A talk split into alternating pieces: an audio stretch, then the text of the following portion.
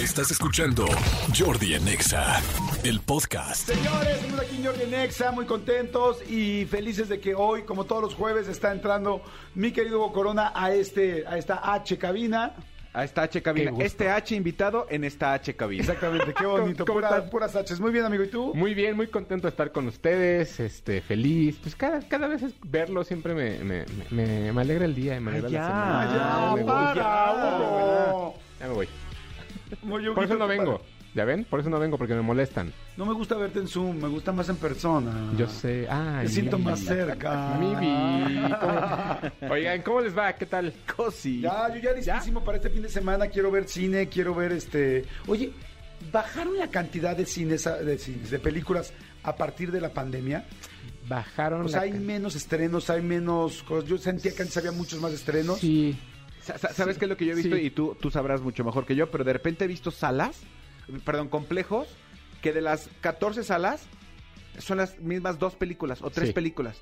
Entonces eso de repente es como de, güey, ¿Sabes, ¿Sabes qué sucedió? Que ahora que se abrieron un poco más los cines, evidentemente las, las películas eh, que la gente quería ver eran como estas, estas grandes producciones de efectos y de blockbusters y tal. Habrá que ver cómo les va justo a partir de finales de julio que se acaban esos estrenos fuertes y a ver qué es lo que empiezan a meter. Si hubo menos estrenos y ha habido menos películas que, se quieren, que no se quieren arriesgar como que de pronto las plataformas empezaron a comprar películas. O sea, por ejemplo, el caso muy específico, VIX, la próxima semana estrenará eh, la segunda parte de Mi Reyes contra Godines. ¿no? Pero esa iba a salir en cines. Entonces, VIX, lo que Vi- Videocine lo que está haciendo es ya no estrenar en cines, pero sí estrenar en la plataforma.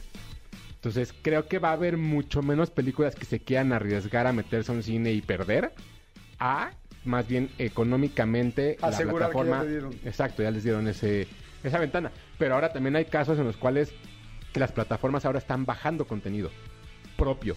O sea, HBO, por ejemplo, hace un par de semanas bajó tres o cuatro series mexicanas que no les fue bien o que algo pasó que las bajaron.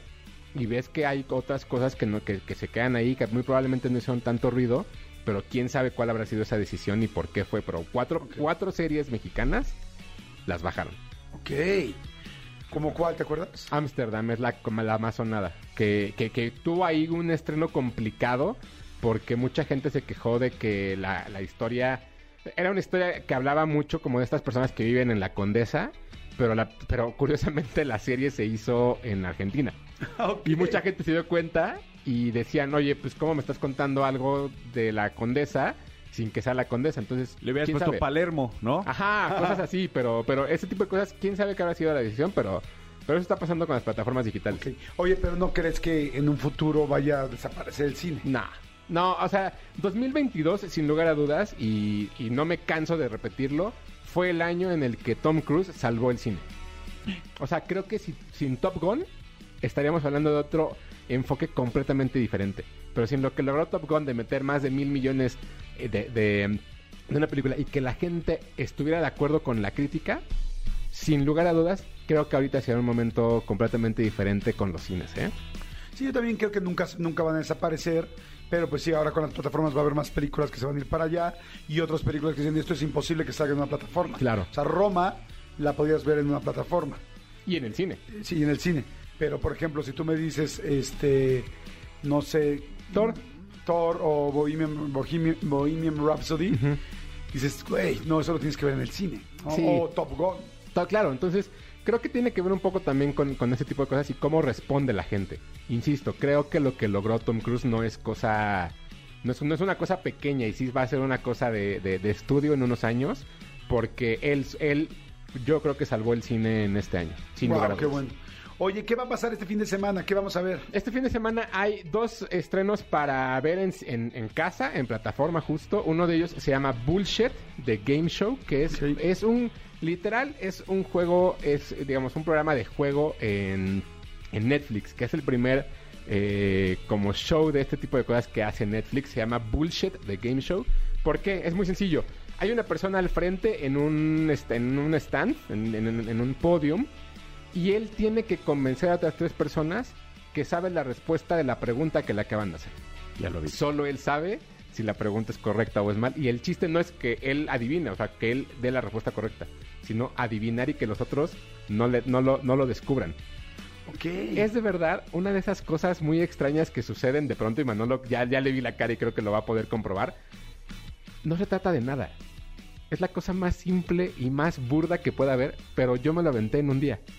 Ok. Los ocho O sea, capítulos. está bueno, está interesante, ¿te gustó? Está ¿Te- divertidísimo, o sea, está para que te tires en la cama y no hagas nada. Bullshit. ¿En qué plataforma En está? Netflix. Sí, eh, sa- sa- ¿sabes qué tiene, amigo? Que eh, lo que me pasó a mí es que viene una, una seguidilla de, de- de formatos muy similares a este. Incluso Televisa va a estrenar muy, muy pronto uno que conduce Facundo, que se llama ¿Cuál es el bueno? Eh, yo vi, lo que a mí me pasó es que antes de ver eh, Bullshit, vi dos más en Estados Unidos que son como muy similares. De, de- de- tienes, tú, Jordi Rosado, tienes enfrente a cuatro personas y tú tienes que decir cuáles de esas cuatro personas es, lo, es la verdadera eh, chef pastelera, ¿no? Entonces eh, empiezas a hacer preguntas y adivinas tal. Y lo que me pasó con Bullshit es que está tan sencillo que a mí no me atrapó. Ok. Yo vi, do- el- vi un capítulo para ver qué se trataba. El segundo dije, ya no, a mí no me atrapó. A mí no me gustó por esta como simpleza que dices. Sin embargo, yo la vi porque un amigo mío, eh, buen Javo, me la recomendó y me dijo, es una fregonería, justo como dijo Hugo. En un día me eché los ocho capítulos. O sea, para cada quien será distinto. Exactamente, a lo mejor yo porque tengo las referencias de todos los otros formatos, dije, Pero además, sabes, o sea, el- es, que- es que es eso, sabes. O sea, es como cuando ves una película que normalmente dices, ah, ya sé qué va a pasar. Aquí ya sabes qué va a pasar. Sí. Pero a lo mejor un sábado en la tarde, pues no tienes nada que hacer, tienes toda la flojera de ir al cine, a lo mejor... Sí no tienes sabes que- qué va a pasar porque no tienes plan, ¿no? No, exacto. Dices, mejor vamos a hacer y esta entonces ag- agarras y en lugar de levantar el teléfono y hablarle a alguien que mejor no le quieres hablar, ustedes sabrán a qué me refiero, pues mejor ver la tele. Y Claro. te pones ahí ocho horas a perder el tiempo y, y de verdad, a mí lo que me... El, el- el programa es conducido por Javi Mandel, que muchos lo recuerdan por American Idol. ¿no? Eh, es eso, está divertido, o sea, de verdad, y, y- y ya. Ahora, dato curioso, y yo no lo sabía, y es una tontería, pero Javi Mandel, el, que, el, el- conductor, era la voz de Gizmo. Ah, sí, qué Y lo, suelta- chistoso. y lo sueltan en un capítulo de, de- de este programa. Yo no sé. Jaudi Mandiel era el productor también de nuestro programa de Vas con Todo. De Deal With It. ¿ah, sí? Sí. Ah, el productor Bueno, de allá. ajá. Claro, el creador. Ah, mira, Ah, sí, esa que es sí. él. Justo. El de. Sí, es Deal muy With It. creativo, le encantan las cosas así diferentes, extrañas. Pero Howie Mandel eh, eh, eh, estaba en America's Got Talent, ¿no? America's Got Talent. Sí, ese, sí, sí, sí. sí, perdón, perdón, Ajá. perdón, tienes razón. El peloncito. Ajá, entonces eso. Y creo que la verdad es que es un programa entretenido para pasar el rato. Tres coronas y media. No Ok. necesitas más, no necesitas Tres y media menos. bullshit. Perfecto, lo voy a ver este fin de semana y yo les digo qué opinan.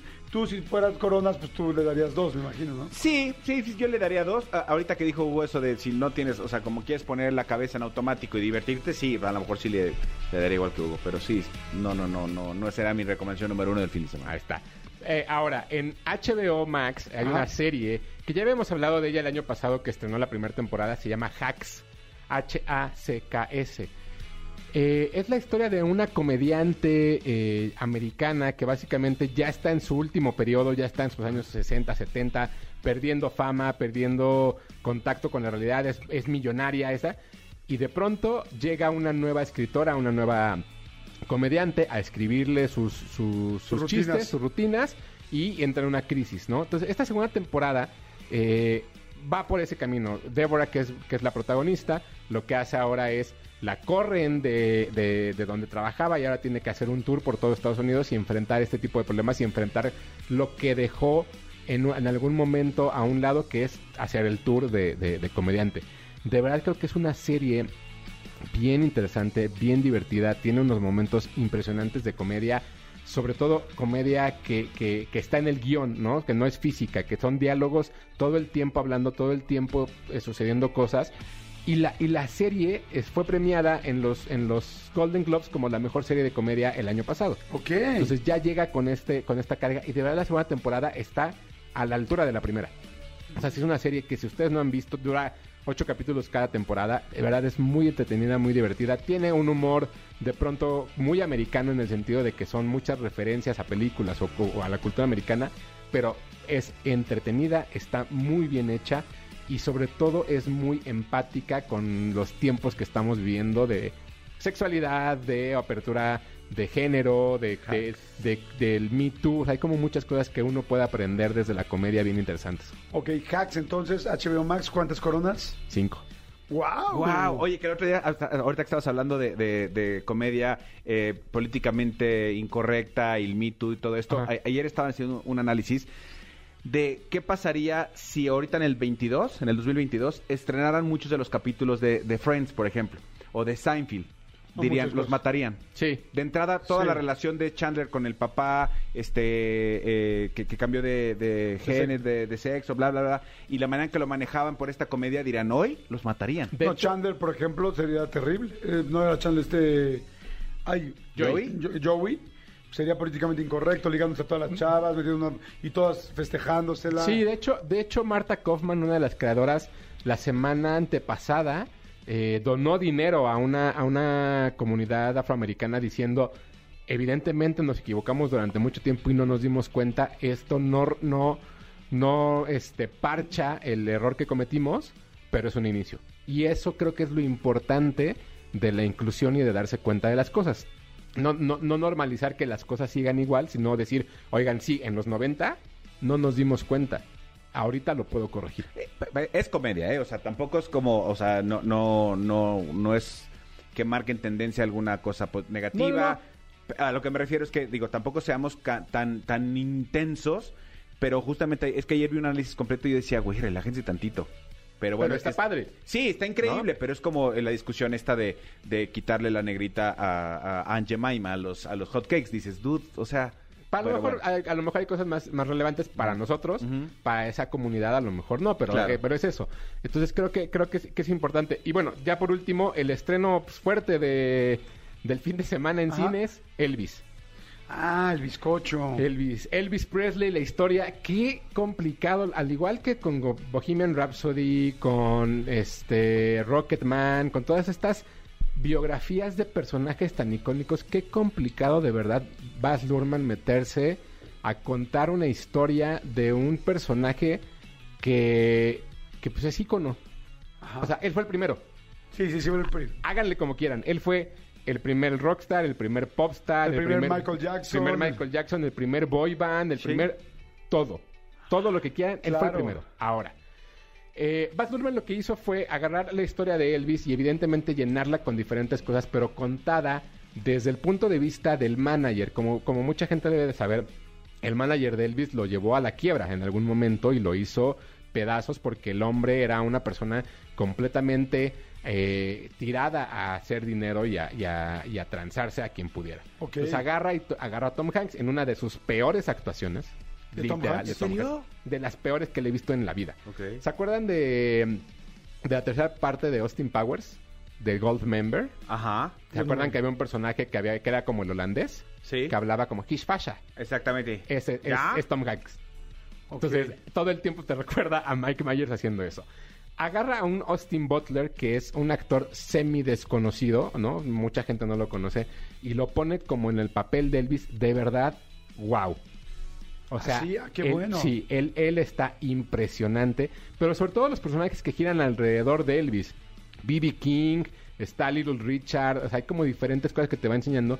El problema de lo, de lo que hace Baz Luhrmann es que de pronto te está contando la historia del coronel, que es el personaje de Tom Hanks, y de pronto se le olvida. Se le olvida el personaje, se le olvida que hay voz en off, se le olvida que es interesante. Me parece muy curioso hacer una película de Elvis y que Elvis físicamente todo el tiempo te parezca que tenga la misma edad. Todo el tiempo parece que tiene 17, 18 años y nunca te muestra el Elvis decadente.